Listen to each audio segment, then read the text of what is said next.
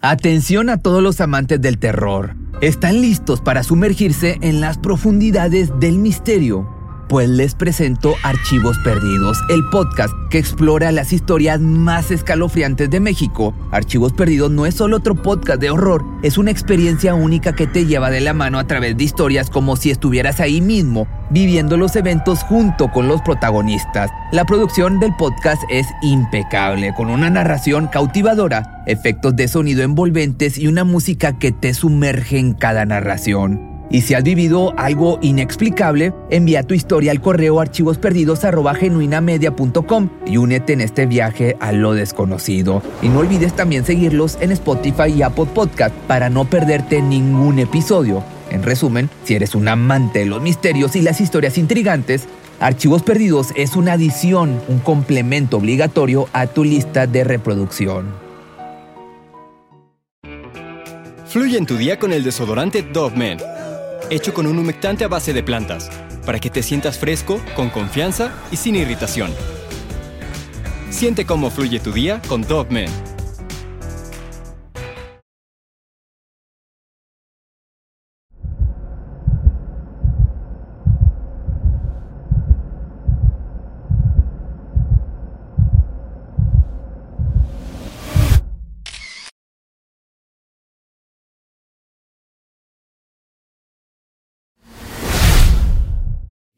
Martin McNeil y Michelle Summers se casaron el 21 de febrero del año del 78 y durante años en los que su familia creció gracias a sus ocho hijos, fueron el ejemplo de la familia ideal. A los ojos de todos tenían una vida, se puede decir, de ensueño, pero todo cambió cuando la mañana del 11 de abril Martin y su hija pequeña encontraron sin vida a Michelle.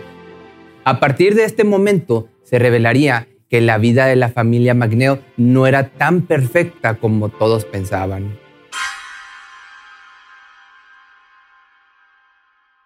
Vamos a empezar dando una breve introducción de la familia, una descripción.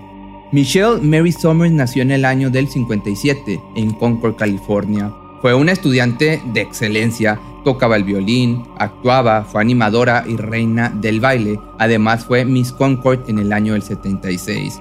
El primero de febrero del 56 conoció a Martin McNeil en la Iglesia de Jesucristo de los Santos en los últimos días, un templo mormón, esto durante una actividad para adultos jóvenes mormones. Comenzaron a salir, pero la familia de Michelle no aprobaba la relación, así que esta se fugó con Martin y el 21 de febrero del año del 78 se casaron.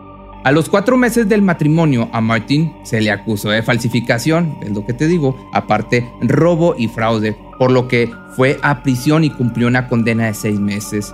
En el 2007 la familia Magneo se mudó a una urbanización cerrada en Pleasant Grove, esto en Utah, Juntos formaron una familia de ocho hijos, Rachel, Vanessa, Alexis, Damián, Giselle, Elle, Sabrina y Ada, siendo esta última hija biológica de Vanessa, por lo cual nieta de la pareja, a la cual adoptaron legalmente, así como a otras tres de sus hijas que eran originarias de Ucrania. Martin era un hombre exitoso, era el director médico del Centro de Desarrollo del Estado de Utah en American Fork antes de obtener este cargo, también había sido practicante en Fish Group. Además de esto, sirvió en la milicia y se recibió de abogado. El matrimonio de los Magneos con el tiempo se comenzó a deteriorar. Las cosas ya no eran como antes. Martin cada día estaba más alejado de su esposa y esta se la pasaba deprimida por la falta de atención de su marido. A los ojos de las demás personas seguían siendo como quiera el matrimonio perfecto, que siempre habían sido, pero solo ellos sabían la realidad de la situación. Martin McNeil le propuso a su esposa, ya hablando de otra cosa, que se realizara una cirugía plástica, a lo que ésta en un principio se negó, ya que su salud no era la mejor, pues sufría de sobrepeso y presión alta. Pero ante la insistencia e insistencia de su esposo y la posibilidad de que la cirugía mejorara su matrimonio, Michelle accedió. Ella se había enterado de que, por otro lado, su esposo la engañaba unos meses antes de la cirugía. Su hija Alexis la eh, había ayudado a ver el historial de llamadas del celular de su padre y entre todos los números el que más se repetía estaba a nombre de Gypsy Gillian Willis. Además, según su hija Rachel, cada día Martin estaba más preocupado por su aspecto físico, por verse mejor y frecuentemente asistía a salones de bronceado. Esto solo ocasionó que Michelle estuviera cada vez más segura de realizarse la cirugía, ya que pensó que si mejoraba su apariencia física y a la vez lograba verse más joven y más guapa, su matrimonio de cierta manera se arreglaría y su esposo supuestamente o ella creía que dejaría a su amante. De esta manera podrían ser felices de nuevo. Por otro lado, el 3 de abril del año 2007, Michelle pues se realizó la cirugía de lifting. Este es un proceso médico que consta en retirar el exceso de piel en la cara y cuello. De esta manera, tensar los músculos, eliminando la flacidez y mejorando la apariencia del rostro. Martin se había encargado de encontrar el cirujano ideal para su esposa y él mismo se encargaría de cuidarla en el postoperatorio. Él mismo cuidarla entre comillas y aparte de proporcionarle todos los medicamentos que necesitaba. Michelle pasó una noche en el hospital y fue dada de alta al siguiente día. Regresó a su casa y estando ya al cuidado de su esposo, cuidado te digo nuevamente entre comillas, comenzó a consumir una gran cantidad de medicamentos que el cirujano le había recetado, entre los cuales estaban Picodin, Solpidem, Diazepam, Oxicodona, prometacina, cafalexina y algunos por indicaciones del mismo Martin. Alexis, la hija mayor del matrimonio, estaba de vacaciones de la universidad, así que aprovechó para visitar a su madre y ver cómo estaba de salud después de su cirugía. Ya el día 5 de abril, a dos días de la operación, Alexis encontró inconsciente a su madre en la cama. La chica obviamente le preguntó a su papá por qué su madre estaba consumiendo esas cantidades tan altas de medicamentos. Su padre simplemente le dijo que Michelle había vomitado las medicinas y que por eso le había dado otra dosis. Al desconfiar evidentemente de la actitud de su papá, ella, Alexis, decidió quedarse los días que le quedaban de vacaciones para cuidar ella misma a su madre y así darle la medicación correcta. Al despertar, Michelle habló con su hija y le pidió que por favor le pusiera en sus manos cada una de las pastillas que debía consumir para con su tacto descubrir la forma de esta y así de esta manera Martin no pudiera darle otro medicamento que no estuviera dentro de sus prescripciones. Michelle tuvo que utilizar sus manos, seguramente aquí te estás preguntando el por qué tocarlas, pero esto fue ya que debido a la cirugía tenía unas gasas en los ojos que por el momento no le permitían ver nada. Ya el día 6 de abril y con una mejor recuperación gracias a los cuidados de su hija, Michelle le reclamó a su esposo por la infidelidad que ella y Alexis habían descubierto días antes de la operación. Le dijo a su esposo que hacía tiempo que sabían que él estaba con otra mujer más joven y que su nombre era Gypsy. Martin se puso furioso porque hayan invadido su privacidad viendo su historial de llamadas. Michelle, al asustarse de la reacción que su marido tuvo, le dijo a su hija que si algo le pasaba, el primer sospechoso sería Martin.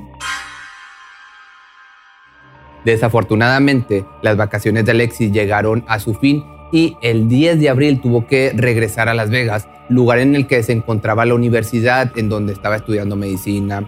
Nerviosa así por dejar a su madre al cuidado de su papá, llamaba a Michelle varias veces al día para asegurarse de que estuviera bien. El miércoles 11 de abril había hablado con su madre por la mañana y todo estaba bien hasta ese momento, pero alrededor de las 9 de la mañana recibió una llamada de su padre que supuestamente estaba en el trabajo y que le decía muy alterado que Michelle no contestaba el teléfono, que ella insistiera a ver si le contestaba. Alexis la llamó de inmediato, pero ella tampoco tuvo éxito. A las 11.35 Martin y su hija menor Ada llegaron a casa y este le pidió a la niña que subiera al cuarto para verificar cómo estaba Michelle. La niña pues subió rápidamente a la habitación y al buscarla en el baño la vio en la bañera flotando boca abajo. Ada Bajó corriendo y gritando diciéndole a su padre lo que había sucedido. Martin llamó a emergencias, después mandó a su hija que fuera a la casa de los daños, que eran los vecinos, para que buscaran ayuda. En ese momento Alexis llamó a su padre y este le dijo que su mamá estaba inconsciente, que no respiraba y que la ambulancia ya venía en camino, así que la chica de inmediato salió al aeropuerto para viajar rápidamente a Utah. La niña volvió con la ayuda de la vecina, Christy Daniels, pero Martin en cambio le dijo que él no necesitaba la ayuda de una mujer, sino todo lo contrario, la de un hombre para que supuestamente lo ayudara a sacar a Michelle de la tina. De inmediato fueron a buscar a Doug Daniels, este era el esposo de Christy, y entre los dos la sacaron del agua, pero ya había pasado mucho tiempo desde que la habían encontrado. Grábate muy bien esta parte porque todo esto era plan con maña. Ahorita vas a ver por qué.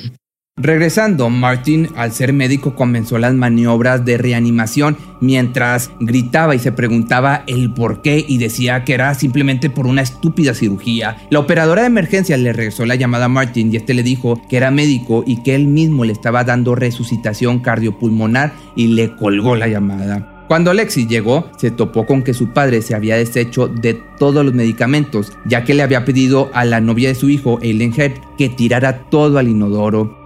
Ese mismo 11 de abril, al mediodía, Michelle lamentablemente fue declarada sin vida a los 50 años y según el certificado de defunción, la razón era muerte accidental por causas naturales debido a una enfermedad cardiovascular. El matrimonio McNeil había terminado después de 29 años y un mes y 21 días y la hija mayor de la pareja solo tenía a la par en su mente las palabras de su madre en donde le decía que si algo le pasaba, el principal sospechoso tenía que ser su papá, tenía que ser Martin. Ya el 14 de abril del año 2007 fue el funeral de Michelle, algo que extrañó mucho a las personas que asistieron fue el discurso del viudo, en el que, más que hablar de su esposa y mostrarse triste o decaído, habló de lo injusta que había sido la vida con él y además se atrevió a bromear diciendo que ya era soltero de nuevo. Dos semanas después, Martin contrató una nueva niñera para sus hijas más pequeñas y se trataba nada más y nada menos que de quien crees Así es, de Gypsy Willis, su amante. Cuando dos de sus hijas, Alexis y Rachel, se enteraron de quién era la nueva niñera, enseguida le reclamaron a su padre. Las chicas le dijeron que sabían que Gypsy era su amante y que su madre había muerto preocupada por esto y le pidieron que la sacara de inmediato de la casa, pero Martin no solo no les hizo caso, sino que además las corrió de la casa y ni siquiera dejó que se llevaran sus cosas. Al Gypsy instalarse en la casa, obviamente, no cumplió sus funciones como la supuesta niñera que era. No cocinaba, no limpiaba y menos cuidaba a los niños. Aún así, tres meses después de que Gypsy vivía en la casa, Martin, descaradamente, le propuso matrimonio regalándole un anillo de 7 mil dólares, pero el matrimonio no se realizó ya que Gypsy se fue de la casa al poco tiempo. Alexis, sin embargo, no se quedó tranquila ante la razón oficial por la que había fallecido su madre. Había varias cosas que a la mujer no le sonaban lógicas, una de ellas es que su padre haya pedido ayuda para sacar a su madre de la bañera cuando él perfectamente habría podido hacerlo solo. ¿Te acuerdas que te dije que pusieras atención en esa parte? Pues bueno, esta es la razón.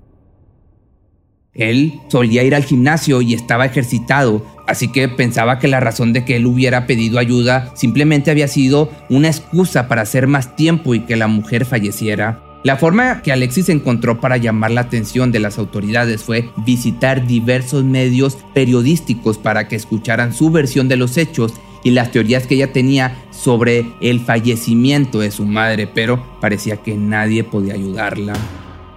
Sin embargo, no solo Alexis sospechaba sobre el posible crimen. Linda Clough, la hermana de Michelle, decidió escribirle una carta a John Huntsman, el gobernador de Utah, y a una oficina de abogados del condado. Les pedía que por favor investigaran mejor las razones de la muerte de su hermana.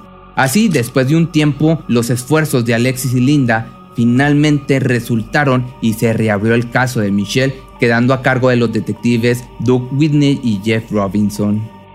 Y aquí es donde las cosas dieron un giro de 180 grados para la vida del afamado Dr. Magneot, ya que se destaparon todas las tranzas que había cometido años atrás, todas las trácalas, entre las cuales estaban que había sido responsable por inventarse una enfermedad mental y que desde que tenía alrededor de 20 años hasta los 30 había cobrado varios cheques fraudulentos con los que había amueblado su casa. Aparte, había comprado joyas como anillos, diamantes, relojes, mucha ropa y además varios pares de zapatos. También descubrieron que Martin había falsificado los papeles para entrar a la Universidad de California y que había falsificado su solicitud para entrar a estudiar derecho. Al parecer, la vida perfecta y pulcra del Dr. Martin McNeil era una farsa y estaba llena de trácalas. Había aparte montones de mentiras enterradas que poco a poco estaban saliendo a la luz. Además de los crímenes y fraudes de Martin, también se descubrió que en el año del 94 había sido acusado de haber tenido intimidad con una paciente en el centro de salud de la Universidad de Brigham Young y al ser acusado había intentado quitarse la vida. También dentro de esto se destapó que había tenido una relación extramatrimonial con Anna Osborne, la directora de una clínica de depilación láser en la que trabajaba. En esa ocasión su mujer también lo había descubierto, ya que constantemente recibía llamadas algo sospechosas, así que Michelle lo había cuestionado, logrando que Martin terminara confesando el romance y le pidiera perdón, prometiéndole supuestamente que nunca más lo volvería a hacer, pero pues obviamente esto no lo cumplió. Pues a este hombre le encantaba la LP, pues al poco tiempo después había conocido a quien crees, Así es, a la que te mencioné anteriormente, a Gypsy, que era un estudiante de enfermería 20 años menor que él. La conoció en una página de citas por medio de internet y enseguida pasaron de tener conversaciones solo por el chat a tener citas presenciales. La misma Gypsy en el 2003 confirmó la relación que había tenido con el Dr. Magneo diciendo, nos conocimos online, me envió un mensaje y me preguntó qué sabía sobre la física cuántica. Solo había química instantánea, era alto, guapo, hablaba muy bien. También admitió que como no le importaba tener nada serio con Martin, no le había importado que fuera casado, pero eso no le impidió que Magneo pagara muchas de sus cuentas como el alquiler y demás gastos personales. Obviamente también le gustaba la LP a esta mujer, claro y Martin al parecer era el Sugar Daddy. La investigación que había iniciado avanzó entonces rápidamente, así que Alexis y Rachel exigieron un informe de toxicología para saber la verdadera causa del fallecimiento de Michelle. El peritaje estuvo a cargo del doctor Todd Gray, el forense en jefe del estado de Utah. Según el informe del médico, ninguno de los medicamentos encontrados en el cuerpo de la víctima tenía niveles de toxicidad alta. Sin embargo, sí había una mezcla de unas sustancias que combinadas podían haber conducido a una arritmia cardíaca y que esto podía haber sido la causa del fallecimiento. Los medicamentos eran la prometacina, el solpidem, el diazepam y la oxicodona.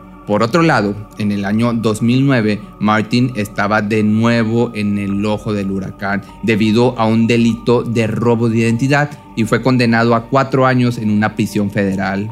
McNeil había utilizado los datos de su hija adoptiva, Giselle, para conseguir documentos falsos para su novia Gypsy. Para esto mandó a Giselle, quien en ese momento tenía 16 años, a Ucrania a unas supuestas vacaciones de verano. Sin embargo, pasando el tiempo que se suponía estaría por allá, Martín no le mandó el dinero para que pudiera regresar y se quedó en Ucrania por casi un año, hasta que su tía Linda se dio cuenta de la situación y mandó a su hija Jill Harper a que fuera por ella. Cuando la encontró, la chica estaba viviendo en nefastas condiciones. Ellas informaron a las autoridades de lo sucedido y fue ahí cuando Martin y Gypsy fueron arrestados y juzgados del delito de usurpación y falsificación. Gypsy negó todo obviamente diciendo que ella no sabía de la realidad de la situación ya que había confiado en su novio por ser abogado. Mentira, a ella solo le importaba el dinero y la LP. El 16 de enero del año 2010 sucedió una nueva tragedia en la familia. Damián, hijo de Martin y Michelle, se quitaría la vida a los 24 años. Antes de su fallecimiento, la oficina de abogados del condado de Utah había enviado una carta a la Escuela de Derecho de Nueva York en donde decía que el chico era peligroso y que tenía ideas de homicida, mencionando que era una alegría matar personas. Pero regresando a las hermanas, a Rachel y Alexis, después de los grandes esfuerzos, el 6 de octubre del año 2010, la razón de la muerte de Michelle en el informe forense cambió de indeterminada a efectos combinados de problemas cardíacos y toxicidad. También quedó establecido que la víctima no habría podido tomarse sola todos esos medicamentos, es decir, que había alguien relacionado al fallecimiento de Michelle. Ya en julio del año 2012, Martin fue puesto en libertad por el delito de falsificación y usurpación de identidad, pero para este punto ya era el principal sospechoso del fallecimiento de su esposa, de la muerte. El 24 de agosto del año 2012, por fin Martin sería acusado oficialmente de ser el autor de la muerte de Michelle y el juicio dio inicio el 17 de octubre del año 2013. El doctor Magneo dijo ser inocente de los cargos como el 90% de los criminales a los cuales les hago videos, pues dicen que ellos no tuvieron nada que ver y este pues no sería la excepción. Dijo que la muerte de su esposa había sido accidental. Lo que más jugaba en contra de Martin era, sin embargo, el hecho de que él fue el que había sugerido al cirujano recetar ciertos medicamentos a su esposa y que sí habría podido sacar él solo a su mujer de la bañera y había retrasado la acción a propósito. Además, en el juicio que duró alrededor de 22 días, el testimonio de la ex amante de Martin, Anna Osborne, mencionó que en una ocasión el doctor le había confesado que él había ocasionado la muerte de su hermano Rufus Roy cuando lo ahogó en la bañera y que había intentado quitarle la vida a su madre. Y además mencionó que una vez Martin le había dicho que había muchas maneras de matar a una persona y que la muerte pareciera natural. Este hombre era una total fichita, era una aberración. Otro de los testimonios en contra de este criminal fue el de la novia de su hijo, Damián, que mencionó que su suegro la había obligado a tirar al inodoro todos los medicamentos que Michelle había estado ingiriendo. Por otro lado, Doug Daniels, el vecino que había ayudado a sacar a Michelle de la bañera, declaró que mientras Martin le hacía las maniobras de reanimación a su esposa, no le pareció que estuviera realizándolas bien, o sea que era simplemente una faramaya, lo que le parecía muy extraño puesto que era médico y se suponía que sabía perfectamente cómo hacer las maniobras de resucitación. También, por otro lado, la operadora del 911, Heidi Johnson, declaró que la primera vez que Martin llamó a emergencias, ella no entendió muy bien lo que él decía, ya que se puso a gritar palabras que no se entendían y al intentar calmarlo y que éste le diera la información necesaria para ayudarlo, él había colgado la llamada. Y como sabemos, cuando la operadora le regresó la llamada, este solo le había dicho que era médico y que ya le estaba dando reanimación y había colgado de nuevo.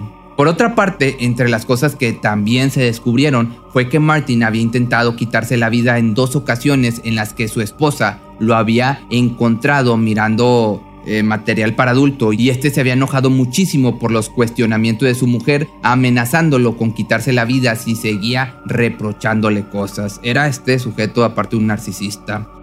Al final del juicio se llegó a la conclusión de que la muerte había sido provocada por una sobredosis de medicamentos que ocasionaron que Michelle perdiera el conocimiento y se ahogara mientras se bañaba. As to count one, murder, guilty. As to count two, obstruction of justice.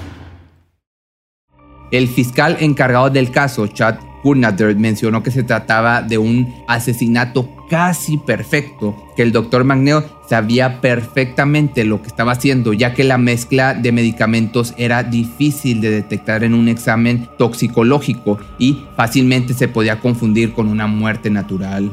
Ya y finalmente el 9 de noviembre del año 2013, Martin McNeil sería declarado culpable por haberle quitado la vida en primer grado a su esposa Michelle Somers. Y solo unos días después, el 6 de diciembre del 2013, cobardemente, Martin intentó quitarse la vida en la cárcel, cortándose la pierna con una navaja y logrando perforar la arteria femoral, pero fue trasladado de emergencias a un hospital cercano y lograron salvarle la vida. Al siguiente año fue acusado formalmente de agredir íntimamente a su hija Alexis, Unas semanas después de la muerte de su madre, había entrado por la noche al cuarto de su hija y la había comenzado a tocar y cuando la mujer, la chica, despertó, despertó asustada, lo único que le dijo fue que la había confundido con su madre. Por este delito lo condenaron de 1 a 15 años más de prisión. Conforme iban excavando y sacando más cosas, se confirmaba que este sujeto era un completo monstruo. Pero el juez Derek Pullan sentenció a Martin a 15 años de prisión por asesinato y 15 años más por obstrucción de la justicia, sin posibilidad de libertad condicional hasta septiembre del año 2031. Pero el Dr. McNeil no pasó mucho tiempo en prisión, ya que antes de cumplir los primeros cuatro años de condena, el 9 de abril del año 2017, y a los 60 años de edad, Martin McNeil, cobardemente, porque sí, era un cobarde, se quitó la vida en el invernadero de la cárcel utilizando una manguera con gas natural.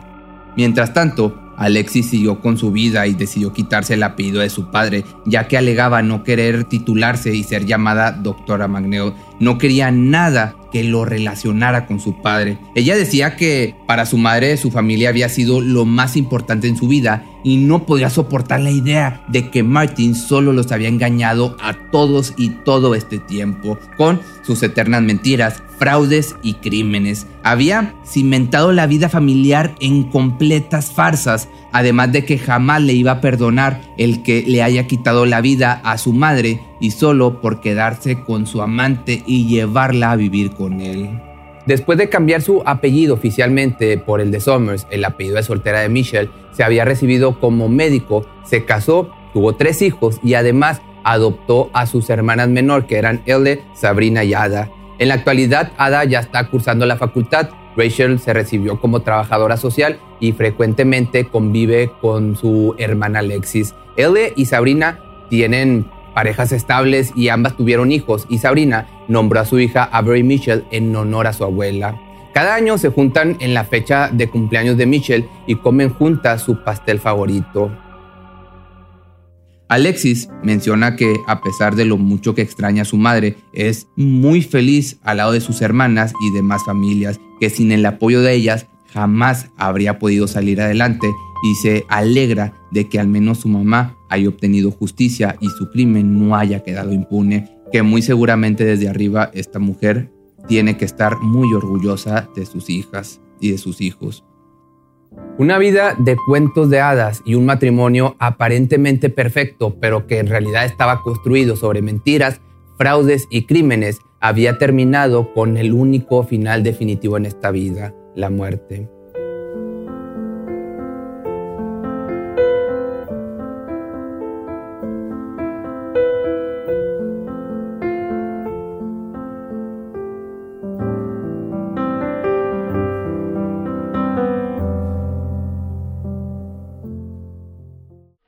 Si te gustó este video, no olvides seguirme ahora en mi nueva página. Ahora estoy subiendo los shorts en un nuevo canal que es Pepe Misterio Shorts. Ahí puedes ver estos shorts que son como TikToks, son videos que duran un minuto y pues nos vemos en un nuevo video mañana o ya sea la siguiente semana.